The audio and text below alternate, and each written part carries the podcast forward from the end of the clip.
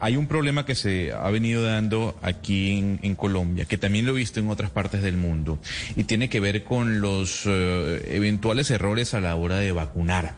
Eh, hemos visto cómo algunas eh, enfermeras, enfermeros no administran de manera adecuada las vacunas a lo largo del proceso de vacunación. Uno puede entender que el trabajo que tienen encima debe ser muy cansón, debe ser abismal, tantas horas de trabajo.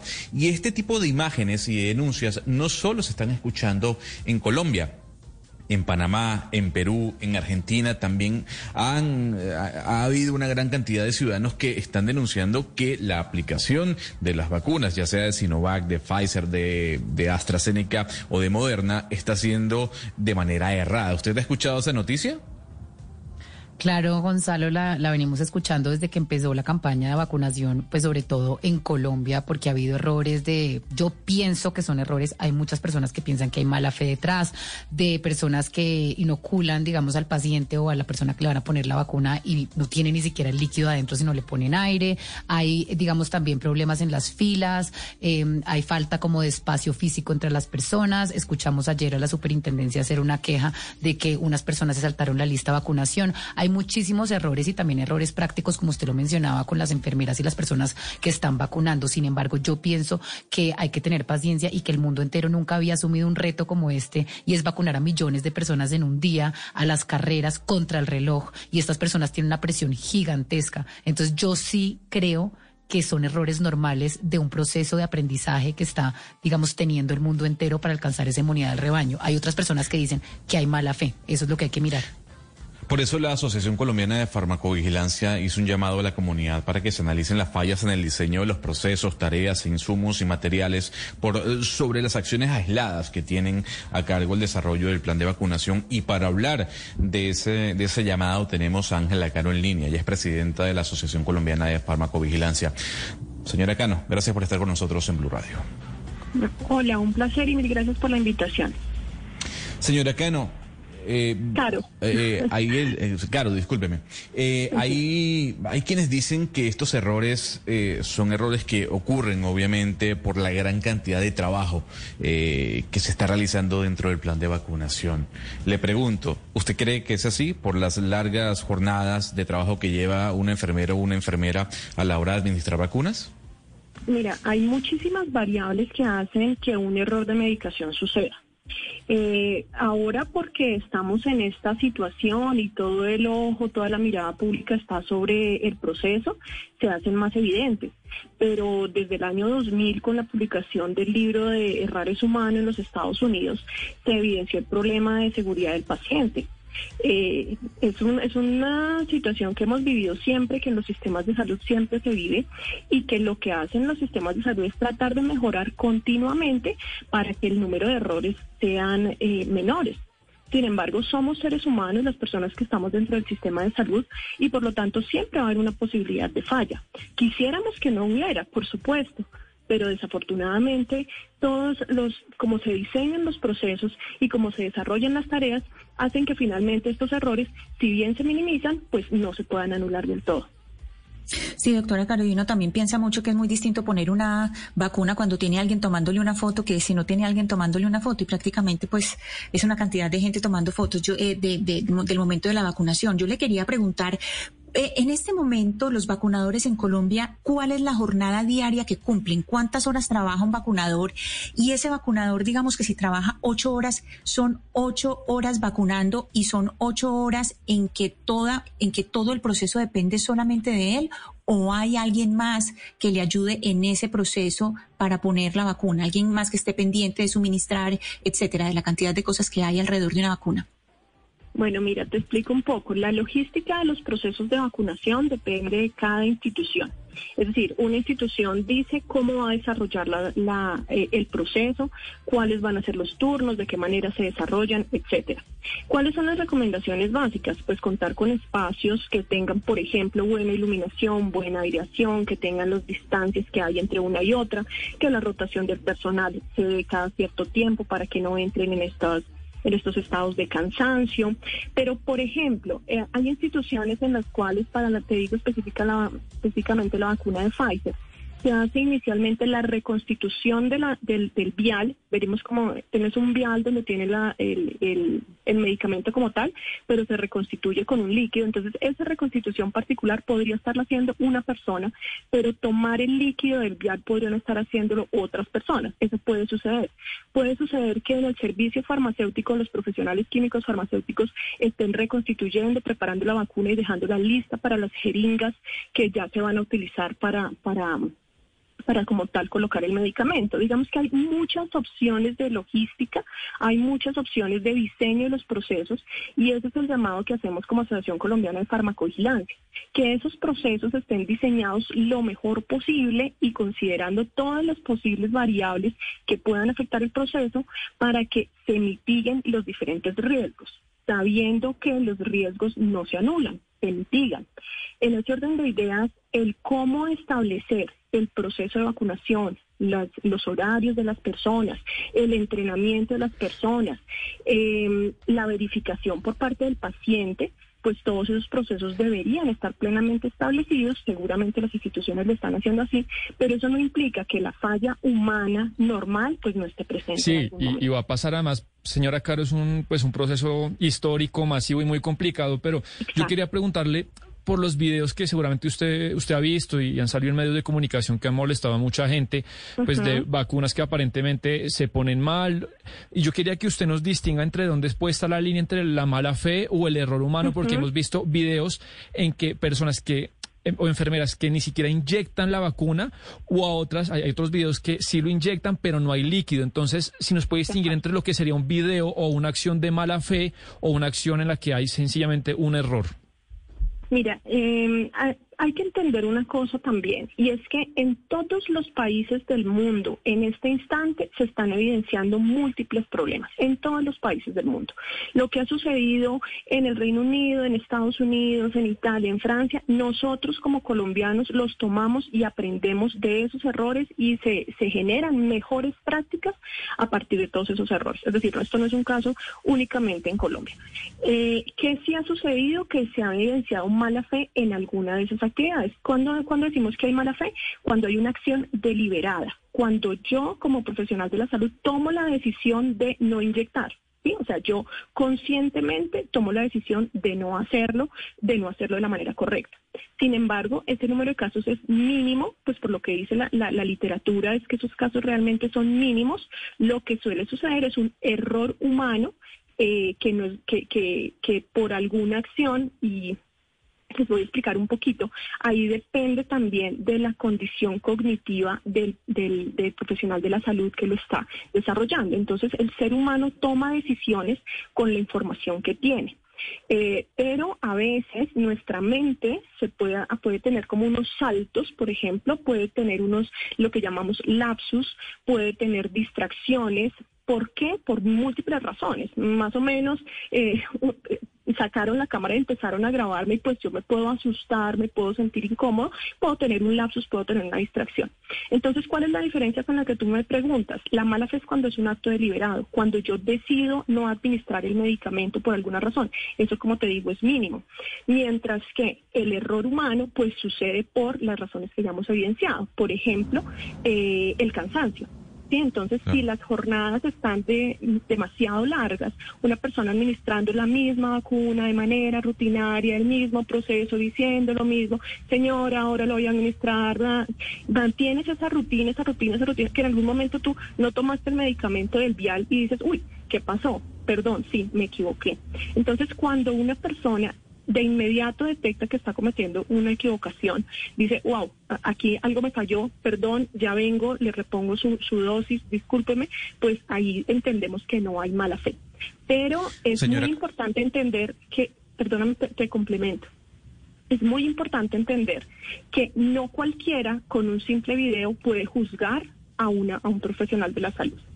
Esto requiere una investigación por personas que manejen el tema de errores de medicación, personas que manejen lo que es un sistema complejo, que manejen lo que es un diseño de procesos, de administración de medicamentos, que tengan unos conocimientos y digan, uy, acá la persona realmente actuó deliberadamente o acá la persona tuvo una equivocación por esta o esta razón. Por eso no es tan fácil simplemente hacer juicios a priori y decir eh, y maltratar incluso a los profesionales de la salud y, empezar como estas, estas ah, cadenas agresivas diciendo que es que no quieren hacer su trabajo o que se están robando las dosis o eh, en mil cosas que pueden salir. El profesional de la salud merece el mismo respeto y merece la misma situación de entender que a priori está actuando de buena fe hasta que se demuestre lo contrario.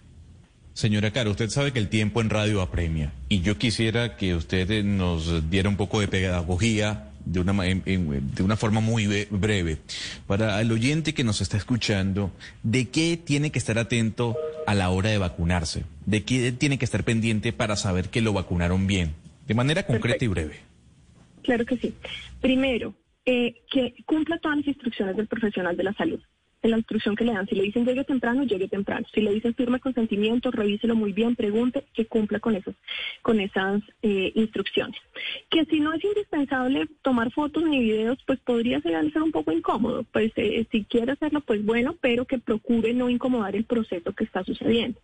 Que claro que sí, ayude en el proceso de verificación que el medicamento es el medicamento que le van a colocar, que la dosis es, digamos que por lo menos el contenido de la jeringa está ahí, que si le dicen... Eh, quédese 15 minutos para observar sus reacciones, pues que lo haga, que también se quede allí, que principalmente que se deje guiar y que entienda que los profesionales de la salud están haciendo lo mejor que pueden con los recursos que tienen después de un año muy difícil donde han tenido que, trabajar muy duro. Entonces que se vuelvan un aliado, una persona parte del equipo y no que entren a juzgar, a criticar o a generar eh, dudas innecesarias en el personal de salud. Claro, doctora Caro, pero es que usted está hablando de, de que hay errores humanos que son normales, etcétera, pero esos errores humanos pueden causar pues digamos, perjuicios muy graves en la salud de las personas o incluso la muerte. Si ellos no, digamos, tienen eh, todos los protocolos firmes y no los cumplen, pues puede haber unas consecuencias nefastas. Entonces, eh, cuáles son, digamos, las medidas que se están tomando para asegurarse de que las personas que están vacunando, que son tantas, pues estén completamente capacitados para hacerlo y quién está vigilando el proceso de vacunación, quién hace el control y la verificación, porque lo que hemos escuchado en estos casos donde se les ha puesto aire es que ellos se quejan y básicamente no hay nadie que responda. Es como, no, no, no, eso no importa. Y, les, y a las personas que se han quejado les da más rabia aún, es la respuesta que les dan como si fuera un error normal, como, no, tranquila, qué pena, ya te lo pongo, y no como venga, qué pena, vamos a cerciorarnos que esto es así y, seguir un protocolo específico. ¿Quién diseña todo esto? Ok, entonces mira, los errores de medicación suceden en todas partes del mundo con cualquier medicamento, en todos los hospitales. Hace un año fallecieron dos niños en Colombia por errores de medicación. Es, es algo que obviamente nadie quiere que suceda, pero como están diseñados los sistemas, pues sigue sucediendo. Eh, te reitero que lo, importante es que no haya mala fe. Claro, si hay mala fe, si hay un incumplimiento de estándares, como tú lo estabas diciendo hace un momento, que a ti te dicen lo que debes hacer es esto y tú te desvías por allá deliberadamente y no lo haces de la manera adecuada, por supuesto que debe haber sanciones. Las sanciones, eh, digamos que inicialmente se hacen unas investigaciones dentro de la institución y la institución como tal puede sancionar a su funcionario en algún sentido, incluyendo el despido. Pero las investigaciones de fondo las realizan las autoridades de gobierno, las entidades territoriales, secretarías de salud, eh, en algún caso la Superintendencia Nacional de Salud también podría intervenir. Eh, y allí es donde se pueden generar sanciones, ya sea para la institución porque no tiene los protocolos o para la persona porque ha incumplido. Doctora Caro, ¿en Colombia hay suficientes vacunadores? Es decir, ¿la red de vacunadores es suficiente para, en una carrera contra el tiempo, porque se requiere vacunar a muchísimos colombianos, ¿hay suficientes vacunadores y están preparados, están eh, capacitados para, para, para cumplir con esta labor? No tengo el dato exacto de cuántos vacunadores hay en el país, lo que sí tengo clarísimo es que el Ministerio de Salud ha generado varias capacitaciones y ha generado todos los entrenamientos necesarios para que los vacunadores eh, realicen sus acciones. Personas que antes no vacunaban, enfermeras, auxiliares de enfermería, personas que están formados, que son profesionales de la salud y están formados para administrar cualquier tipo de medicamento, a pesar de que antes no administraban vacunas, pues ahora lo pueden estar haciendo pues por las necesidades que tenemos como país. Pero sí han cursado unos, eh, unos entrenamientos mínimos básicos para que recuerden y, tengan en mente las particularidades de la administración de estas vacunas y pues cumplan un proceso lo más seguro posible. Doctora Caro, hay una, una duda, esta es una, una última pregunta sobre el protocolo cuando le van a poner a uno una vacuna. Ayer vacunaron a mi hijo, lo vacunaron contra tétano por un accidente, pero vi cómo le sacan a uno, que es lo que siempre hacen, que le muestran a uno, le sacan la cajita, de dónde sale, le muestran la fecha de vencimiento, le muestran la jeringa, cómo la abren delante de uno. Si estamos pensando en la vacuna contra el COVID, si pues es decir, a uno le abren, le deben abrir la jeringa, le deben abrir, entiendo que en los viales, claro, en los viales vienen, vienen eh, varias dosis. Si algo de ese protocolo no es regular, es decir, si no se abre delante de uno, uno puede pedir que eso se repita, es decir, que abran otra vez eh, la jeringa y además porque estamos hablando de un vial que trae varias dosis, o sea, ¿cuál es el procedimiento cuando yo voy a recibir la vacuna? Entonces, hay unos lineamientos generales que son los que se denominan lineamientos PAI o del Plan Ampliado de Inmunizaciones, donde aparece cuál es el deber ser de cualquier proceso de administración de vacunas en general. Como te decía hace un minuto, eh, para específicamente la vacuna de Pfizer, que tiene seis dosis, puede ser que una persona esté reconstituyendo el medicamento centralizadamente y que estén entregándole al vacunador como tal la jeringa ya llena. Eh, lo ideal, evidentemente, es que uno pueda visualizar el vial pero por depende de si el sistema está diseñado de esa manera, si el proceso está diseñado de esa manera. En algunos casos, eh, el, vial puede estar en un sitio diferente al del sitio de, vacunación. No te estoy diciendo que en otra casa, ni mucho menos en otra parte del hospital. Puede estar a unos cuantos metros, a cinco metros, y tú no logres ver el vial como tal. Si tú quisieras ver el vial, le puedes decir, por favor, usted me puede mostrar el vial, y seguramente que, nadie se va a negar a hacerlo. Pero para la rapidez eh, del, del proceso de vacunación, puede que le entregue al vacunador directamente la jeringa. Doctora Caro, ¿en qué porcentaje una persona capacitada, una persona que ha estudiado y que ha vacunado gente a lo largo de su vida puede olvidar meter en la jeringa eh, el líquido con el que va a vacunar? ¿En qué porcentaje puede ocurrir ese olvido? No, no hay ningún estudio ni ninguna, ninguna base científica para que yo te pueda dar una respuesta sobre esa pregunta. Eh, pero lapsus y equivocaciones nos suceden a todos todo el tiempo. Es decir, tú puedes estar tratando de entrevistar a una persona y confundir su nombre, como me acaba de pasar a mí, que, que me dicen el apellido que no es, y es algo que sucede y no le pasa nada, no, hay ninguna, no hay ninguna relevancia en el caso. En este momento, Claro, un profesional de la salud lo que hace es que mitiga al máximo cualquier tipo de error porque entendemos que la, salud y la vida de los seres humanos está de por medio de eso. Entonces lo que se hace es que los sistemas generan filtros y filtros y filtros y lo que nosotros denominamos barreras de seguridad para que ese error que puede cometer alguien finalmente no llegue al paciente y no le, no le haga ninguna afectación. Entonces, eh, dentro de ese diseño del sistema, puede ser que una persona, como les decía, reconstituya el vial, empaque las jeringas y el siguiente haga la verificación de que en efecto está la cantidad de dosis, le muestre al paciente, el paciente haga otro filtro y finalmente con eso, pues se garantiza lo más posible que la cantidad que se administra es la adecuada. Pero nos basamos en tantos filtros como podamos diseñar y como, como eh, el sistema nos permita, porque la invitación sí es a que el, paciente, por ejemplo, mire el contenido de la jeringa. Allá lo vio, hay 0.3, listo está más confiado. Pero la invitación es que los pacientes, sus familiares sean filtros, sean apoyos, sean ayudas, no que sean eh, entes fiscalizadores, por decirlo de alguna manera. Y qué bueno replicar ese mensaje. Ángela Caro, presidenta de la Asociación Colombiana de Farmacovigilancia, gracias por haber estado con nosotros en Blue Radio. A ustedes mil gracias por contar nuestro mensaje y estamos para lo que necesiten. Colombia está al aire.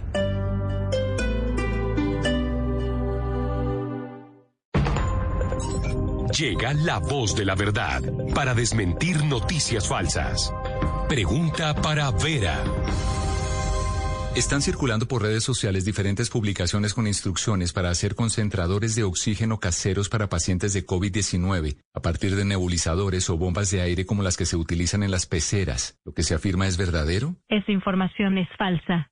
Expertos explican que no es posible que estos dispositivos caseros generen la concentración de oxígeno necesaria para un paciente con COVID-19.